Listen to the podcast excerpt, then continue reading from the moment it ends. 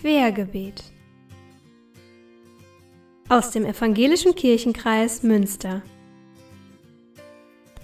mit Tobias aus der Apostelkirchengemeinde. Was ist Ostern?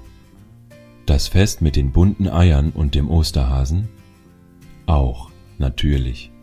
Beides darf an Ostern nicht fehlen. Aber was ist Ostern eigentlich? Jesus ritt am Palmsonntag in Jerusalem ein. Die Leute freuten sich sehr darüber, denn sie hatten viel von ihm gehört. Sie setzten Hoffnungen auf diesen einfachen Mann, der Dinge sagte, die für seine Zeit sehr ungewöhnlich und auch gefährlich waren. Es war zu dieser Zeit klar, dass eben nicht alle Menschen gleich viel wert sind. Es gab Reiche, deren Leben ganz klar mehr wert war als das der Armen. Und dann kam dieser Jesus und sagt, dass alle Menschen etwas wert sind? Das hörten gerade die Armen gerne. Heute wissen wir, dass das alles für Jesus nicht gut ausging. Obwohl, wenn man Ostern im Ganzen betrachtet, ging es ja gut aus. Er wurde zwar verurteilt, weil er sich als Gottes Sohn bezeichnete und deswegen wurde er auch am Karfreitag an das Kreuz genagelt und dort starb er auch. Aber am Ostersonntag ist er von den Toten auferstanden. Wenn wir uns das in der Reihenfolge ansehen, Palmsonntag, die Leute freuten sich, Karfreitag, die Leute trauerten um Jesus und Ostermontag, Jesus steht von den Toten auf. Freude, Trauer, Freude zwei Extreme.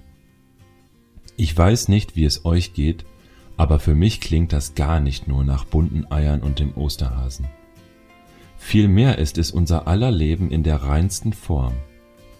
Freude, Trauer und dann hoffentlich wieder Freude.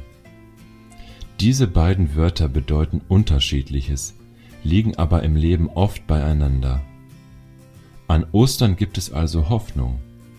Wir wissen ja, dass Jesus wieder aufersteht. Aber die Leute, die Jesus gefolgt haben, wussten das nicht. Sie waren in tiefer Trauer, weil Jesus tot ist. Sie dachten für immer. Wir wissen es auch oft nicht. Wir wissen oft nicht, wie wir aus der Trauer wieder herauskommen. Wir trauern nicht immer nur um Tote. Manchmal, so sagen wir, stirbt auch ein Teil von uns. Das reicht, um in tiefe Trauer zu fallen. Die verflossene Liebe, die gekündigte Freundschaft, die Eltern trennen sich, was auch immer.